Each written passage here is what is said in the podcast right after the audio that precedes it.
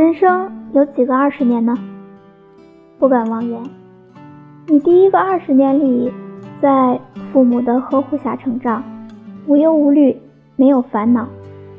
那时天真的你，满心期待着长大，期待着美好的未来。后来呢？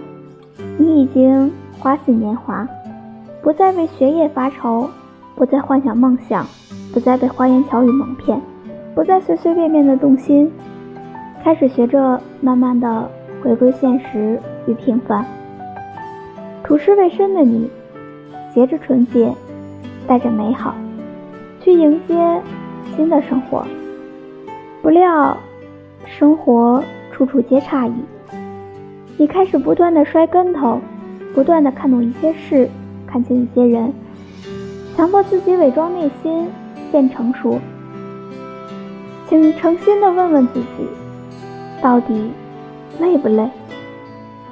可能爸妈怕他们老得太快，怕他们不再有当年的能力去庇护你，开始喋喋不休的劝说你做份稳定的工作，找个呵护你下半生的人，而你变得不厌其烦，转身把脾气丢给你最爱的老爸老妈。